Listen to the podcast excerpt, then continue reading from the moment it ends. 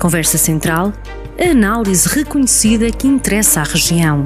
Conversa Central. Opinião política e comentários sobre a atualidade com Leitão Amaro. Bem-vindos a mais uma edição da Conversa Central. O convidado de hoje é António Leitão Amaro e vamos iniciar esta conversa com eleições autárquicas. PSD e CDS assinaram recentemente o acordo de chapéu das coligações. Fazia aqui duas perguntas. Portanto, no Distrito de Viseu, onde é que será uma mais-valia para quebrar a, a hegemonia do PS? E a outra pergunta que eu faria era se se pode falar em coligações quando, por exemplo, há conselhos como o de Vila Nova de Paiva, onde o próprio PSD não se entende. Quem é o candidato? Em primeiro lugar, olá a todos e uh, obrigado por mais uma vez uh, uh, me darem a oportunidade de estar aqui a, a, conversar consigo, Sandra. Muito obrigado. O, então, eleições autárquicas, começando pelas, pelas, pelas coligações. Eu acho que esse é um processo que teve esta semana entre o PSD e o CDS um, um momento alto de plano nacional que abre a porta e estabiliza e cria regras para uh, que se possam desenvolver um pouco por todo o país um, ehm, coligações. Elas estão a ser discutidas em vários conselhos do, do distrito, uh, como pelo país fora, mas não apenas, não tem que ficar necessariamente apenas uh, serem coligações para tomar, como, como disse, o controle um, câmaras que um, são, uh, que são do Partido Socialista. Podem, podem, podem ser coligações um, que podem ser formadas até onde, onde o PSD já, já preside. Depende do quê? Depende do, do entendimento Conselho do Conselho, é que não apenas de uma, de uma aproximação programática e de cumplicidades também institucionais e, e, e de entendimentos que se foram desenvolvendo ao longo de anos. Eu recordo que a história desta última década entre o PSD e o CTS é uma lógica franca, de franca hum, cooperação, uh, quer no plano nacional, quer no plano, no plano regional. E em muitos casos, pelo país fora, também em muitas conselheiras. E, portanto, uh, a lógica não deve ser a de vamos lá juntar, e não está a ser, garanto também, com a informação que vou tendo, eh, vamos, vamos lá juntar-nos para tomar conta do poder, não é isso, é eh, aprofundar uma, um entendimento e uma proximidade que existe e que foi desenvolvendo desde as, as campanhas, as ações legislativas, de presidenciais, de uma série delas, que as estruturas foram envolvendo, para procurarmos oferecer aos nossos cidadãos eh, eh, condições melhores. Seja porque se somam os dois partidos para reforçar maiorias eh, do PSD que já existe, seja porque se somam os dois partidos para procurar oferecer às suas terras soluções, soluções que não existem ainda boas, adequadas pelas governações socialistas. E, portanto, eu não me cabe a mim estar a fazer anúncios de, da, da, da A e da B, porque isso cabe às estruturas locais e depois ou, às, às distritais também. Mas eu, queria chamar a atenção para isto, não são somas para, para saltar o poder, são eh, culminares de processos de entendimento, alguns deles estão a ser negociados, vários deles, quase todos eles, eu diria, eles estão a ser negociados e não têm que ficar restritos aos casos em, em que é para um, tomar ou tentar conquistar as câmaras ou o Partido Socialista. Relativamente à sua segunda, à sua segunda questão, é verdade que todos os partidos ah, de poder ah, têm, ou com aspirações de poder, têm nas, entre os 308 conselhos do país onde se podem, onde se podem candidatar. E nós, são mais de duas dezenas no Distrito de Viseu, situações onde eh, as coisas dentro da, das estruturas partidárias são menos uh, tranquilas e há divergências. elas acontecem. acontecem no, no, PSD, como acontecem nos outros partidos, quer dizer, e, no, e, no, e eu, eu, diria, Sandra, se quiser, podemos depois entrar em mais detalhe em algum caso que queira, que queira, que queira falar, mas se fizer o balanço das situações de divergência que são conhecidas internas uh, no PSD são bastante mais. Falou de um caso, são notícias públicas, não vale a pena uh, de, uh, desmenti-las, mas são bastante menos em número e em potencial de alteração do mapa, se quiser, distrital, do que no caso do Partido Socialista. Note que no caso do Partido Socialista nós temos, são conhecidas quatro, pelo menos públicas, eu só estou a reportar, nem vamos falar de outros casos que todos nós conhecemos, ou que alguns de nós vamos conhecendo, pelos contactos que temos com os respectivos dirigentes partidários. Mas há, há pelo menos quatro casos conhecidos e públicos de fortíssimas divergências internas dentro dos partidos dentro do Partido Socialista, de câmaras que são atualmente do Partido Socialista e que o PS pode, pode perder. Um, três destes casos envolvem presidentes de Câmara em exercício que se podiam recandidatar. No caso de Nelas, no caso de Carregado do Sal e no caso de Rezende, há divergências com deliberações eh, contrárias ao Presidente da Câmara de Exercício que podem muito bem gerar perdas de câmaras para o Partido Socialista.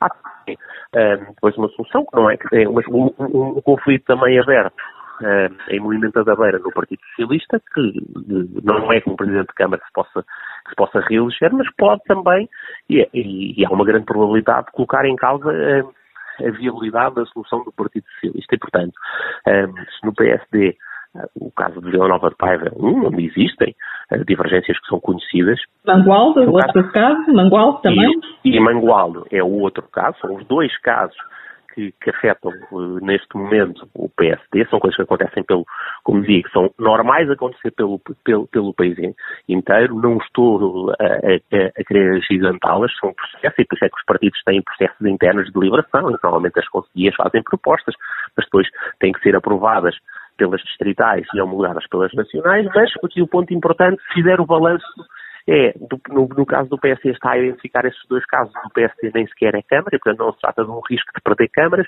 No caso do Partido Socialista, é nelas, em Rezende, Carregal do Sal e Movimento da Beira, onde o Partido Socialista tem candidatos, uh, há um risco muito sério de, de perda de Câmara. Já existia mesmo com os candidatos, uh, com as situações que estavam, mas eu acho que o balanço pode acabar por ser de, desses processos de, divergência, se quiser, muito mais nefasto um, para a situação do Partido Socialista. Devo-lhe dizer, para mim o que me preocupa, apesar de tudo, não é isso. É nós percebermos e sentirmos se há oportunidades e quais é são as oportunidades que se vão gerar para dar novas, novas dinâmicas aos, aos, respectivos conselhos e, uh, e veja, veja, o caso, veja o caso de, de, eh, de Nelas, por exemplo, que me parece manifesta a necessidade de, um, de, uma, de uma, mudança. Um, de oportunidades que precisam de se afirmar, quer dizer, no, que, acho que acho que, que, quem olhar para Rezende e para, para a da Beira percebe que são terras que tinham outro potencial que está a ficar para, está a ficar para trás e, portanto, é necessária também uma mudança e é provavelmente também por não por uma mistura de, de pretensões pessoais, mas uh, alguma insatisfação destes projetos autárquicos que as próprias estruturas do Partido Socialista estão, estão uh, a, a, a e, portanto, podendo gerar perdas de câmaras do Partido Socialista, essas quatro pelo menos, que são casos conhecidos. Doutor, não vai haver, de certeza, recuo na, data das eleições autárquicas, serão eventualmente em setembro. Acho que toda a gente concorda que não devem ser adiadas, pelo menos as sondagens que têm saído é que toda a gente concorda que não devem ser adiadas. E já estamos em março. O PSD, por exemplo, ainda não apresentou todos os seus candidatos e vai apresentando aqui às pinguinhas, digamos assim. Esta estratégia tem a ver com o facto de estarmos em plena pandemia ou, ou, ou é uma estratégia mesmo a Rui Rio? Não, repara, o PSD está muito mais adiantado que o Partido Socialista, por exemplo, ao nível nacional. Uh, o, o, o, PS prometeu agora que, eventualmente, no, no, próximo mês apresentaria candidatos, sendo que o, o Rui Rio já, já, já, apresentou, eu creio que já estará, já, já terá ultrapassado a metade, ou estará perto da metade dos candidatos já apresentados e tem mais para apresentar. Uh, acho, que, acho que há sempre situações diferentes. Uh, há situações de, em que os presidentes de Câmara estão em funções, podem ser reeleitos, e, portanto, é mais normal que, que a candidatura possa, ou a recandidatura possa ser anunciada mais tarde. Um, há outros casos onde, é, obviamente, a situação pandémica também uh, limitou as, as, as, as, possibilidades das reuniões, dos encontros para construir, construir as equipas. Eu acho que é uma combinação. Eu percebi a ideia de Rui Rio quando apelou um eventual adiamento das eleições autárquicas. Esperamos sobretudo, que a coisa que aconteça mais importante. Ele disse sempre isso, dependeria desde logo do processo de vacinação. E nós temos, continuamos com uma incógnita séria sobre se aquele objetivo, se ter até ao verão, uh, inclusive, um, os tais 70% da população vacinada que garantiriam a tal imunização de grupo, um, se vão acontecer ou não, e portanto eu percebo a preocupação dele para depois as coisas não serem decididas à última hora. Dito isto, as estruturas partidárias têm que continuar a trabalhar, não há drama nenhum, quer dizer, sobretudo quando há, quando há processos de recandidatura de, de, de, os candidatos poderem não ter sido anunciados, aliás. Eu acho que no caso, no caso do, do PST, até as coisas eh, no Distrito de Viseu até têm, têm andado muito bem e é, o, e é o partido com processos mais avançados, creio eu, dos, dos partidos maiores, portanto.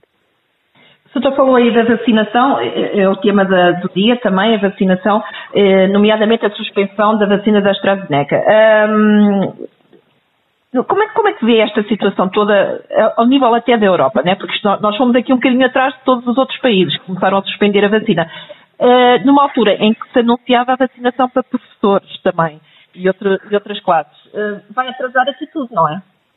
uh, a informação que vai, vai dando o, o responsável da operacional desta, da, equipa, da equipa de coordenação do processo de vacinação diz que vai haver algum atraso, mas é um atraso uh, limitado.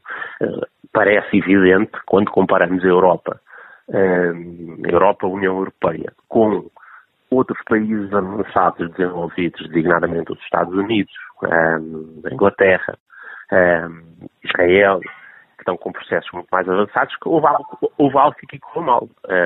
E eu que sou um, europeísta muito convicto, que tenho a certeza que, as, que, é, que a nossa participação europeia e a integração europeia dá aos portugueses e aos europeus em geral muito mais vantagens do que custos. Há custos, com certeza. Nós, quando entramos em projetos de equipa, nos integramos em, em organizações maiores, perdemos sempre alguma coisa da nossa autonomia, da nossa liberdade para reagir com mais flexibilidade e, e tomar decisões com mais, com mais, com mais flexibilidade, mas hum, há vantagens claras, eh, indiscutíveis para Portugal e os portugueses, dizem todos os estudos, também, também o acho. Dito tudo isto, quem é muito é, é, europeísta, um, francamente a União Europeia teve mal. Uh, teve, disto é, a Comissão Europeia que tomou a responsabilidade do processo de, contratação das, das, das vacinas.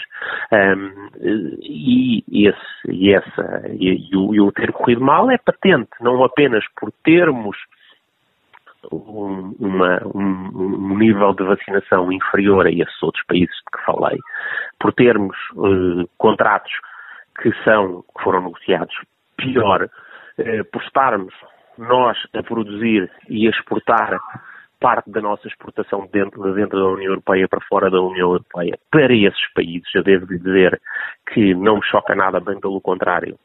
Até aproveito para, para reiterar esse apelo a que haja, não é só daqui a seis meses ou um ano, uma capacidade dos países mais ricos partilharem parte dos seus estoques com os países mais pobres, um, e isso pode acontecer já, um, mas um, é mais estranho que aconteça entre países ricos porque houve uma má capacidade de, de, de negociação da, da, da, União Europeia.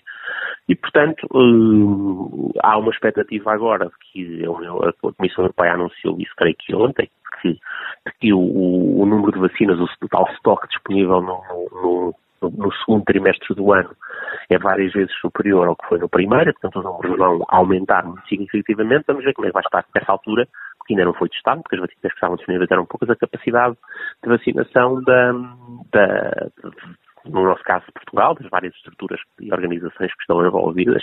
Eu acho que é importante envolver toda a gente e o máximo de gente possível para que todas as vacinas possam ser dadas, sejam dadas. Um, e, portanto, acho que, que, há, que há este apelo, se há uma expectativa de aumentarmos finalmente o número de vacinas disponíveis, que, estamos, que estejamos preparados para responder e as, e as, e as dar às pessoas logo possível. Há aqui alguma decisão ideológica relativamente a outras vacinas? Uma, desculpa, uma? Uma decisão ideológica relativamente a outras vacinas. Porque é que não vamos buscar outras vacinas, por exemplo? Ah, a sua questão, presumo que está a fazer a pergunta porque é que não estamos a utilizar as vacinas russas ou as russas, chinesas. chinesas. Exatamente. Eu, eu espero que o critério seja sempre o mesmo. Uh, seja um critério de um, seja um critério científico, seja um critério de uma cuidada avaliação. Um, eu acho que é o trabalho da, da, da, Agência Europeia e depois das agências nacionais em, em, em, colaboração dá para já os, europeus garantias que estão a ser aplicados critérios exigentes. Uh, e critérios científicos e não critérios ideológicos ou políticos ou soberania. É evidente que é natural que haja mais confiança em estruturas científicas, empresariais, laboratoriais de países que partilham a sua informação, eh, que têm um histórico longo de interação com as, com as autoridades uh, uh, de saúde clínicas e científicas, ou seja, isto o que é que eu quero dizer? O histórico, a informação que há, a disponibilidade para ser transparente, para os processos serem confiáveis nas empresas, basicamente do mundo ocidental, se lhe quisermos chamar, é maior do que toda a informação, a transparência, o histórico, a confiabilidade de várias das empresas, não, quer, russas, quer chinesas. Eu presumo que, que, seja por isso, quer dizer, a informação que, que existe disponível é que tem a ver com isso, o processo de, de, de validação e de testagem dos métodos que as autoridades europeias estão a desenvolver eh, está em curso. Se houver uma validação, aí não tem que haver, não tem que haver eh, critério político eh, se houver segurança científica e técnica.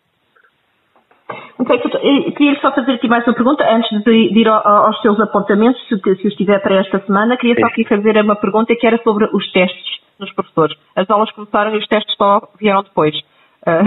é o normal no, no, no ano, no ano no ano letivo é normal, começam as aulas e depois vêm os testes, mas neste caso não deveria ser assim, não é? Não, isto é uma coisa diferente. Isto é, isto é como se os testes acontecessem um, anos depois eh, do processo pedagógico, desfasados, porque isto é, os testes é suposto irem mais ou menos em cima do, da, da, da, situação que vão avaliar. Ou, e por isso que estes, o vírus não está à espera, o vírus não está à espera das escolas, das creches, para só quando os testes chegarem poder, ele poder, poder entrar. Eu, eu acho que é mais um sinal de fracasso. Note, é incompreensível que desde que a segunda vaga se começou a afirmar, novembro, outubro, novembro, eh, quando as coisas entraram em descontrole em dezembro, que uh, o, o, o encerramento das escolas começou a ser considerado e debatido as várias semanas, quase dois meses, em que escolas estiveram fechadas. Não houve capacidade de tomar decisões nesse tempo. Nós já tínhamos a escola, repare, o, o, alargamento, a decisão de alargar os testes também às escolas do, do, do setor privado e social, que é uma coisa completamente evidente, era óbvio, não há alunos de primeira e de segundo, vírus não fica à, escola, à espera da escola A ou B. Uh, a pandemia não foi lançada por, por uh, escolas privadas ou por escolas sociais, uh, setor social ou cooperativo ou públicas, nada, não tem, não, não tem natureza jurídica para esse efeito. e, portanto, é, é a decisão de, de, de, alargar a testagem às escolas privadas e, e, e, do setor social e cooperativo aconteceu já com as, já com as escolas a, a reabrirem parece-me um sinal de uma incompetência atroz da parte do governo, um nível de impreparação que só não é surpreendente porque nós estamos a vê-lo a repetir-se há meses. Uh, e note, uh, todos, isto é um bom, um, bom, um bom pretexto, um bom tema para passar para, as, para os meus apontamentos, que era um sobre, sobre a europeia e as vacinas, está arrumado, e o outro é sobre planos. Sobre quatro planos. Um, um é o plano de desconfinamento, o outro é o plano de controlo uh, da pandemia, o outro uh, é o plano de apoio à economia e, e o, por último, o plano de, de resiliência tal azuca europeia. Ora, plano de desconfinamento. O, o plano de desconfinamento uh, e a ligação ao plano de controle, ou seja, uma coisa é dizermos assim, estamos sempre que os, os níveis da pandemia se agravarem, nós temos que fazer algo. Muito bem. E o que é que esse algo pode ser? Neste momento, aliás, não é, não é neste momento, há um ano, já com um ano de pandemia, nós continuamos com um governo que só tem uma resposta, que é a bomba atómica. Fechem-se em casa. As coisas agravam-se, a única resposta que o país tem é fechem-se em casa. Fechem-se em casa e depois fechem-se as portas dos hospitais e dos centros de saúde, a consultas, a cirurgias de, que, não sejam, não sejam Covid. Isso é a medida mais gravosa, mais gritante eh, e mais devastadora, quer na perspectiva sanitária para os doentes não Covid, quer para a sociedade, a economia e etc., eh, que é possível adotar. E, portanto, eh, o plano de, de, de desconfinamento um, falha em que medida? Por ser opaco. O que é que eu quero dizer com isto? Nós, basicamente, temos, uma, temos aquela, aquele quadrozinho com quatro zonas que o Primeiro-Ministro tornou público, uh, enfim, nem sequer bem escalas e indicadores ali tem, mas os indicadores depois foi-nos dito um, que são o tal famoso RT e a taxa de incidência, mas isso não é suficiente. Nós precisávamos de, de, mais informação permanente sobre a previsibilidade e sobre outros indicadores que deviam ser considerados. Portanto, é bom estarmos a desconfinar, é o fazermos com gradualismo, e as pessoas não se precipitar, obviamente, mas era importante para que a previsibilidade, quer das autoridades que têm que organizar, eh, eh, os, os, vários comportamentos em sociedade, quer eh, das famílias e das empresas, era bom que tivessem mais previsibilidade e conhecessem mais, e os cientistas já agora tivessem mais informação sobre critérios e indicadores e dados. Mas a mim preocupa ainda mais do que ter um plano desconfinamento opaco, preocupa-me o ter um plano de controle completamente ausente. Nós temos um problema, e eu estava a dizer isso há pouco, a única resposta que temos é a bomba atómica de fechar o país. Fechem-se em casa e vamos esperar que isto pare. Um, e as pessoas dizem, mas está bem, parece que é eficaz, com certeza, se pararmos o país, o, a, o contágio para. Mas foi isso que os países com melhores resultados ao longo deste ano fizeram? Não. Não é, é que não é mesmo esta estratégia. Não é mesmo a estratégia de nos fecharmos a única nem é melhor em termos de resultados e que melhor equilibre as questões sanitárias com as questões sociais e económicas. O que é que falta, faltava fazer? E a testagem nas escolas é só mais um exemplo. Era um programa massivo de testagem. Era um programa eficaz e também massivo de rastreamento. Isto é o que isto quer dizer. Uma coisa é, nós temos muita gente a ser testada, com periodicidade, em todos os fatores e sítios de risco, e depois, mal haja um caso identificado, a capacidade de rapidamente fazer a identificação, o rastreio de todos os contactos e fazer testagem sobre esses outros contactos e aos contactos que forem identificados um isolamento rápido. E é isso que nós andamos há um ano sem conseguir montar um sistema que funcione de testagem em massa, de rastreamento em massa e de isolamento rápido e eficaz. Este, esta solução, este tríptico, se quiser, testagem, rastreamento e isolamento, é a receita dos países com melhores resultados. Um, não é aquilo que nós estamos de todo a fazer em Portugal, onde estamos só a fazer este jogo com a bomba atómica. E é tão bomba atómica que nós nesta fase, abdicámos de optar por uma solução mais eh, delimitada e restritiva territorialmente e porque estamos com uma bomba atómica, então é o confinamento e é o confinamento para o país inteiro. Devia ter sido possível, ou era possível, e, é, e, e era necessário que as medidas, incluindo o confinamento, mas as medidas que tiverem que ser tomadas, que tiverem que ser tomadas, o planeamento dessas medidas, possa não ser igual para todo o país, mas possa ser diferenciado em função dos indicadores e dos resultados dos indicadores de cada território. Não faz sentido que partes do território que não têm problemas num dado momento tenham que estar a passar as mesmas medidas de severidade que outras com mais, com mais gravidade. E, portanto, o plano de controle verdadeiramente não existe. Há uma bomba atómica, mas não existe um plano, não existe um plano com mais medidas e com medidas melhores. Rapidamente, porque já estamos aqui a falar há um, há um tempo. A parte económica, que é agora o, o grande busilis, não é? Ex exatamente. Um, o plano uh, de apoio à economia e à, e, e à sociedade e às famílias é um plano manifestamente escasso.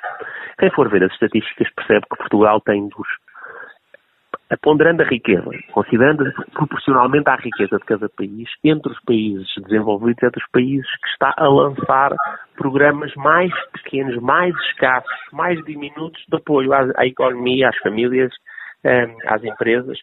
Um, ehm, e, por outro lado, é dos países que está com medidas de restrição à atividade mais fortes. Ou seja, nós fechamos mais e restringimos mais, e apoiamos menos.